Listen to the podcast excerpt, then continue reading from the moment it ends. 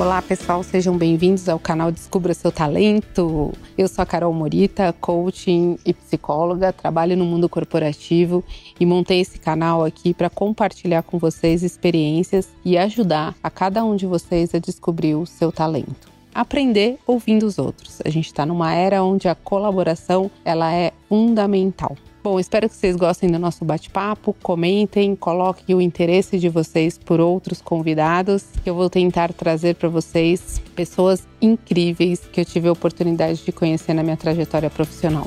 Aproveitem!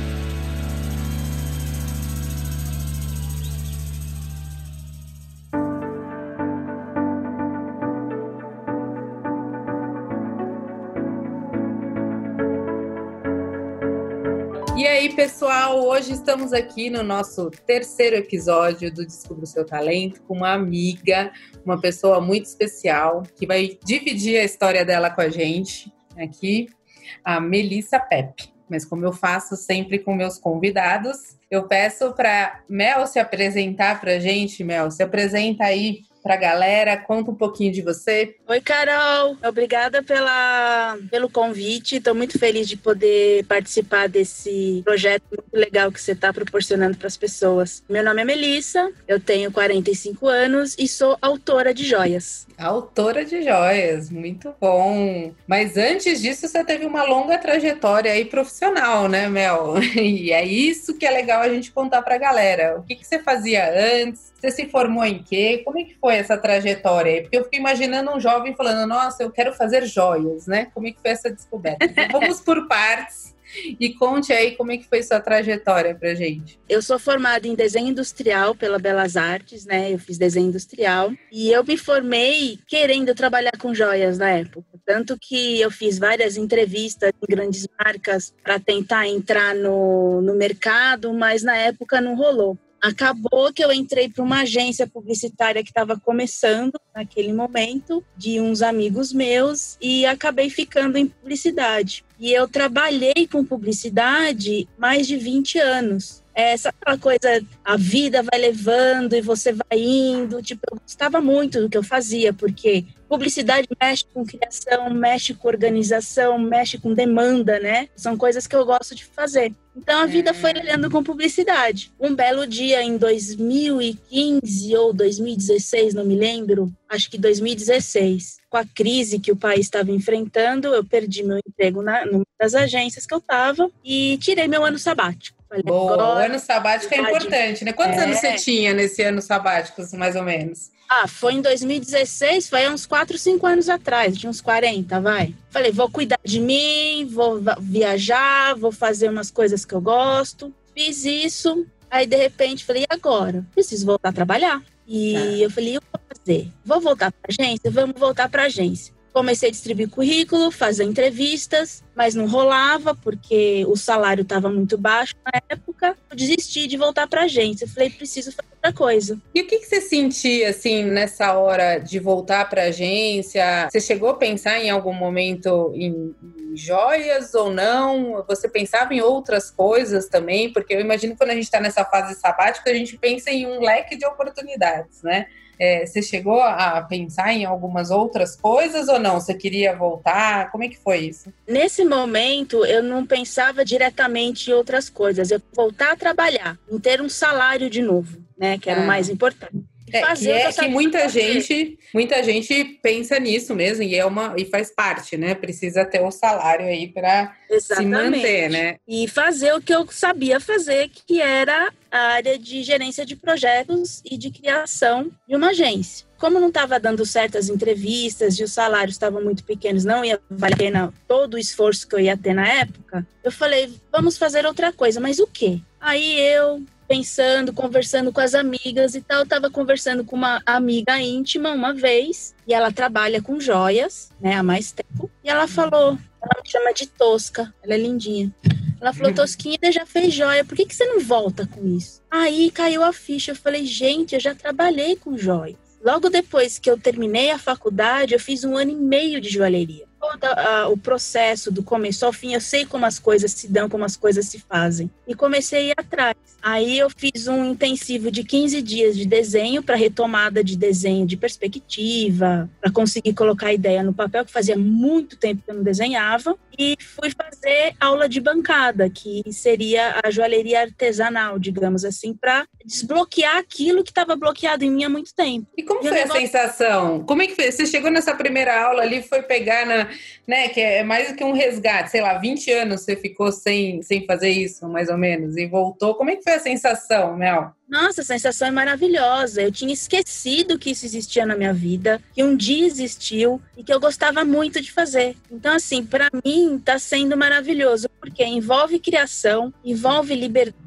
Posso fazer o que me der na cabeça, o que eu achar que é legal, eu posso fazer. E envolve eu ser a minha própria dona, digamos assim, porque eu faço meu tempo, eu faço meus horários, né? Então, assim, eu tenho um controle maior da minha própria vida e das coisas que estão acontecendo. Isso, para mim, ultimamente é muito importante. Né? É. E eu, você teve, nesse processo, apoiadores ou pessoas que, ao contrário, foram contra? Você teve essa experiência ali? Porque quando a gente está começando algo, sempre tem os dois lados, né? Você tem, você teve parceiros apoiadores e, e, aqueles que de repente você teve que deixar de lado no momento da sua vida? Eu tive muita sorte, eu só tive apoiadores, eu não tive ninguém contra. É, a minha família falou: Nossa, você tem leva todo jeito, você devia ter feito isso antes. Meu pai, ele sempre quis que eu trabalhasse com joias né? Era uma, tipo assim, ele, ele fazia joias em prata, mas era mais assim, ele não tinha criação, ele comprava as peças e ele montava é, as joias com as peças prontas, né? Não tinha uma criação interna assim que vinha de dentro. E Sim. eu sempre vi ele fazendo isso. Então, assim, acho que ele meio se espelhava em mim, ele esperava que eu fizesse isso um dia. Que legal, que legal. E aí você é, acabou, então, assumindo esse papel. Acabei assumindo, por sorte, o meu marido me apoiou muito e me apoia até hoje, porque não é fácil você mudar de carreira, não é fácil você mudar de área, né? Tudo bem que é, no fundo, no fundo, é praticamente a mesma coisa, porque é criação e desenvolvimento, coisa que eu fazia na agência, mas não com joias, né? Com, com sites e e-commerce. Mas é maravilhoso, assim, é uma coisa. Eu descobri exatamente o que é trabalhar no que se gosta. Então, é. assim, para e... momento muito feliz e de descobertas. E dizem, né? Aí eu acho que é importante falar, porque tem gente que imagina que assim, ah, trabalhar com o que se gosta, então você não vai ganhar dinheiro, você só faz o que gosta, e então, né, você não é, não vai ter o sucesso que se imagina em carreira. Muita gente fica pensando isso, né? E você conseguiu unir as duas coisas, né? Hoje você tem o seu dinheiro dinheiro e você consegue, é, vamos dizer assim, ser feliz no que você está fazendo. Como é que é isso para você, Mel? Assim, conta um pouquinho para as pessoas esse, esse processo, né? Porque também não foi rápido, né? Não foi do dia para noite. Você começou, acho 2014, 2016, você falou, né? É, é, na verdade, eu saí da agência em 2016 e comecei em 2018. Tá, então, ah, e agora você está há dois anos, dois anos. um projeto que para o pessoal é. que precisa conhecer a Supernova, maravilhosa. Vocês olharem meus colares, né? a supernova é muito legal, que é bem personalizada, né, Mel? Como é que é essa sensação de hoje você ter se encontrado, assim? É, fala um pouquinho pro pessoal, porque eu acho que às vezes as pessoas têm um mito de que, ah, não existe isso, né? Tipo, é, é utópico, né? E como é que você chegou nesse ponto e o que, que você sente hoje, né? Trabalhando na Supernova? Olha, é uma realização pessoal, só que não é fácil, né? É o que você falou, é um caminho a ser trilhado, você tem disponibilidade, muita paciência, você tem que estar presente em tudo. No, no, caso da Supernova, eu sou a CEO da empresa, eu sou a criadora, eu sou a social media, eu sou a redatora, eu sou a fotógrafa, eu faço tudo, né? Então, assim, você tem que se dar 200% para você fazer o seu negócio virar. É claro que se você tem o porte de alguém que possa te ajudar monetariamente, que eu tenho no caso, que é o meu marido, que ele é um, a gente fala que ele é um sócio investidor, é, isso facilita um pouco o seu começo. Mas é, eu conheço histórias de pessoas que começaram com 5 mil reais e hoje tem um império gigantesco nesse ramo. Então, assim, é. eu acho que tem garra, você tem vontade E, e, mais, você tem vontade de aprender todo dia e você quer ir atrás do que você gosta, você consegue sim fazer aquilo virar uma renda para você e você ficar satisfeito com isso e realizado. Só que aquilo demora um tempo. É... Não é do dia para noite, né? Essa coisa não é, é do dia para noite. Mirabolante que no outro dia você vai estar tá feliz, rico e contente, né? Não existe esse sonho, tem muito não, suor. Não, existe. Tem muito suor, tem muito investimento, tem perda, tem ganhos, né? Então, assim, é, no ramo da joalheria a gente demora um, de dois a três anos para começar a dar um lucro legal para você. Então, assim, o dinheiro que eu recebo hoje, falando assim, mensalmente, é o que eu recebo para continuar trabalhando e colocar a Supernova em frente. Entendi. Eu ainda não, não tiro o meu salário, às vezes sobra um dinheirinho, mas esse dinheirinho é investido e a supernova, né? É, você está na fase de reinvestir esse dinheiro, né? Estou na fase de investimento da marca. Entendi. É, e aí, o, o, Mel, eu acho que é importante a gente trazer para as pessoas que é isso, né? Você tem que saber onde você quer chegar, qual que é o seu caminho e que é suor e você vai aos poucos se ajustando. É, o que, que você acha hoje para quem está começando ou para quem está se jogando no novo, vamos dizer assim, um novo ramo? O que, que você daria, assim, falaria para a pessoa de dica? Ou o que, que você viveu que você fala, cara, isso eu fiz e deu errado, deu certo? Porque eu acho que é legal a gente compartilhar aqui com as pessoas para a gente aprender com os erros também. Às vezes a gente não precisa fazer os mesmos erros que de repente algum, alguém já fez e fala, putz, então eu já vou tomar cuidado cuidado com isso, né? O que, que você falaria aí para as pessoas? A primeira coisa é planejamento. Então, você, você tem que planejar onde você quer chegar com o que você quer chegar. É, você é restaurante, então o seu planejamento vai girar em torno de ter um restaurante. Eu, eu acho que a coisa mais importante é se planejar. A segunda coisa é estudar e nunca mais parar de estudar porque as coisas mudam todo dia, as coisas se inovam todo dia. Então, sempre tem uma coisa que você pode aprender com uma pessoa que você nem imagina, ou numa aula que você acha que pode ser muito básica, você sempre tira algum proveito disso. Hoje, que a gente tem a nosso favor é a internet. Então, assim, você, e você procura um monte de coisa, você acha de tudo que você quer. Então, assim, você não tem dinheiro para investir em curso, começa a fazer curso gratuito, porque você começa de algum ponto, você não começa do zero, né? Então, assim, tem jeito sim de você começar o seu próprio negócio, mas você tem que ter paciência, investimento, tem que ter parcimônia, hum. né? E tem que se dar 200% para o negócio ficar. Uma outra coisa legal é debater ideias seus amigos com pessoas do ramo, você começa a fazer conexão, fazer contato. É aquela famosa frase: duas cabeças pensam melhor que uma. Então, uma ideia que você tem, se você começar a discutir, debater e trocar ideia, ela pode ser melhorada. Por que não? E, e, é legal você trazer isso, porque existe um mito, às vezes, muitas vezes falam para mim, ah, mas eu vou procurar uma outra, por exemplo, você que trabalha com joias, procura outra pessoa que faz, mas ela é minha concorrente. Não existe mais isso, né, meu? Eu acho que hoje em dia as pessoas estão trocando muito mais. Isso mesmo, a gente troca com o teórico concorrente, na verdade, porque de repente os dois podem sair com boas ideias, né? Cada um tem seu espaço. Eu não sei se você tem parceiros ou tem troca com alguma pessoa que também é é, trabalha com joias, mas eu vejo muito isso, né? Que as pessoas que estão começando, às vezes têm um receio de falar, ah, mas eu vou falar com a pessoa que é teoricamente minha concorrente, né? E, e, na verdade não tem essa competição, né? Tem espaço para todo mundo de co-criar junto. Você tem alguma parceira nesse sentido? Tenho, tenho alguns parceiros, tenho amigos que viraram amigos da joalheria. É, eu faço, eu tenho uma collab agora também na, com a Maria Roveri, não sei se vocês conhecem.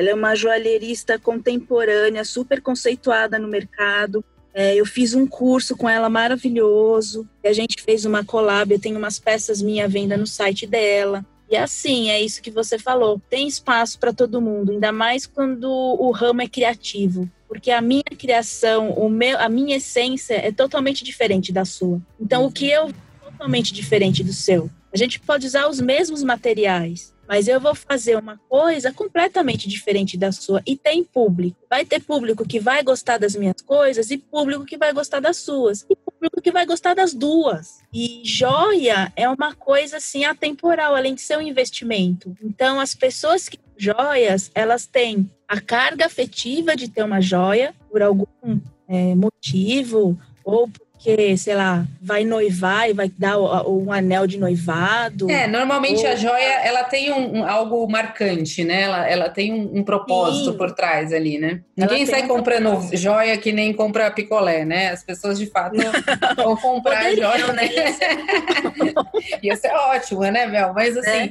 É, é. a joia, ela tem uma questão afetiva muito grande, né? Questão afetiva muito grande e investimento, principalmente de ouro, né? Então, a gente, várias pessoas hoje que elas compram para investir, porque o ouro tá tão caro quanto o dólar ultimamente. Nossa, aí, ó, já é uma dica aí, galera, também, tá é... tá vendo? É uma forma de investimento.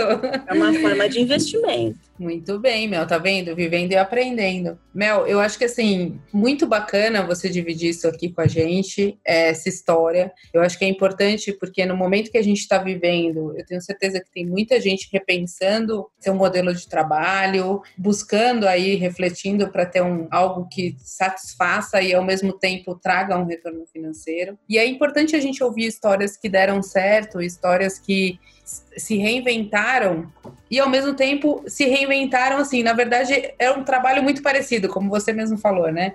Você saiu de criar campanhas, né, publicitárias para ir criar joias e para uma coisa menor, mas não deixa de ser de criação, né? Então, às vezes a pessoa ela tem lá até no próprio trabalho dela que ela faz identificar alguma coisa que ela já tinha, né? E é só mudar o jeito, só mudar a forma, mas continuar fazendo, né? Então, acho que isso é muito bacana na sua história, que de fato é uma continuidade aí, só que de uma maneira um pouco diferente, usando a criatividade, claro que a gente vai precisar bastante aí nesse tempo pós-Covid, né? Ah, com certeza. Criatividade agora é a palavra-chave. Exatamente. Mel, eu agradeço mesmo de coração. Aproveito para deixar um espaço aqui para você, para você falar da Supernova. Quem não conhece, qual, como é que eles te acham? Como é que funciona, Mel? A Supernova ela tem um perfil no Instagram, @supernova_jwls, que é de Ju em inglês. A gente tem uma loja online, supernovajwls.com